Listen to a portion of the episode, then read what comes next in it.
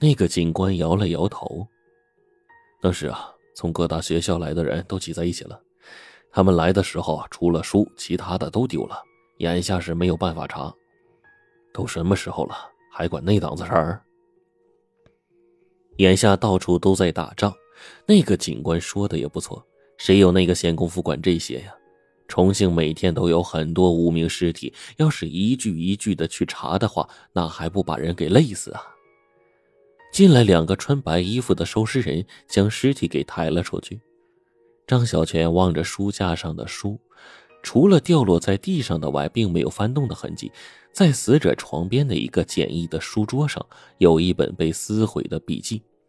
他的鼻子似乎闻到了一股焦味儿，看到了窗台上有过一些烧过的纸片。他快步下楼，来到窗下，在草丛里面找到几片。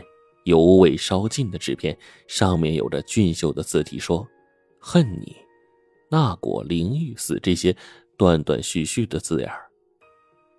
玉，莫非廖青的死和玉有关？那他恨的人到底是谁？为什么自杀前要烧掉这些东西呢？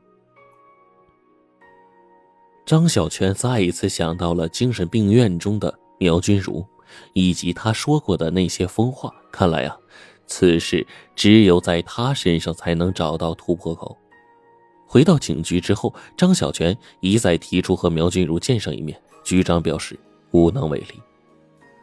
离开局长办公室的时候，他决定用自己的方式，不管能不能够找到答案。夜很黑，几乎是伸手不见五指。在前往洪恩寺的崎岖石板道路上，走来一个瘦小的身影。那个身影时走时停，一副很警觉的样子。上完台阶，来到洪恩寺前放生潭旁边的一棵大树下，蹲了下来。寺院内早已熄了灯火，僧人们也都进入梦乡。周围除了几声秋虫的鸣叫之外，便是一片死一般的安静。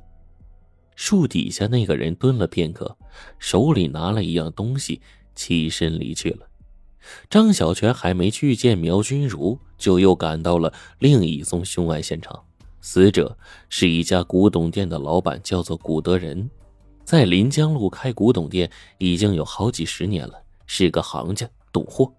所以生意呢一直都很不错，不少达官显贵买了东西啊，就请他来鉴定，在古董界也是一个有头有脸的人物。古德人就趴在书桌上，被人从左腋下捅了一刀，被人发现的时候已经不行了。最先发现死者的伙计呢，就在一旁低着头，一副很害怕的样子。从伙计的描述中，张小泉了解到，今天上午店里来了一个很漂亮的女人，好像有什么东西要找古德人鉴定。古德人替客人鉴定古董的时候，一般是在一个特定的厢房里面，从来不让伙计进去。通常情况下，鉴定一件古董花个几个小时也是非常正常的。那个女的，没过多长时间就离开了。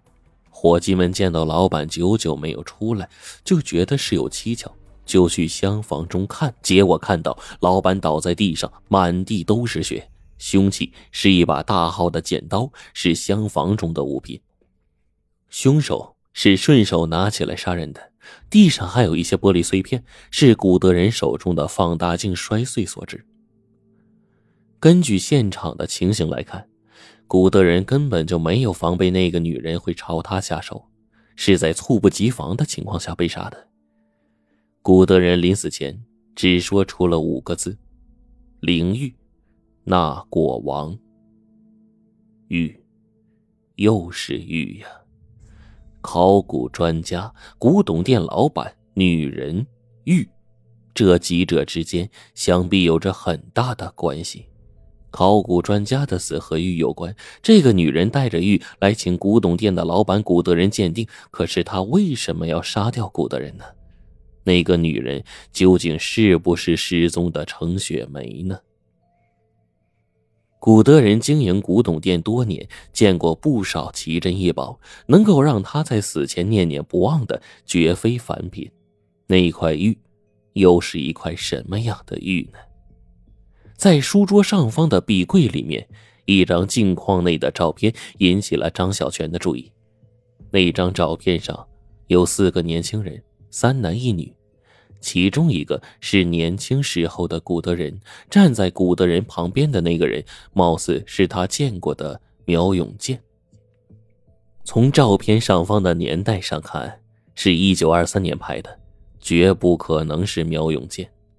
张小泉拆开相框，果然，在相框照片里的背后，他见到了意料中四个人的签名：古德人、程鹏、苗君如和廖青。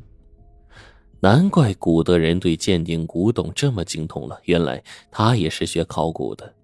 他不但认识苗君如和廖青，而且关系非同一般。廖青因郁而死，古德人因郁被杀。要想知道事情真相，只有去找苗君如。在没有找到失踪的那几个人之前，赵小泉没有第二条可选择的路了。夜已经深了，前面的住院大楼亮起了一些灯火。苗君如仍然坐在窗前。建楼前的空地上，比白天多了一些人影，那些都是保护他的人。两个穿着白衣服、戴着口罩的医生和护士顺着走廊走过来，到了苗君如的特护病房前。那两个守护在门口的大汉伸手拦住，其中一个问：“这么晚了，干什么呀？”“今天他情绪不稳定，我们来给他做个检查。”医生压低声音说：“万一出了什么事儿，你们负责得起吗？”两个大汉相望一下，不再吭声。突然呢，医生和护士手持针筒，趁着两个大汉不备，一左一右插入两个大汉脖子里面，药水注入瞬间，两个大汉闷哼一声，随即就软倒在地。那个护士进了病房。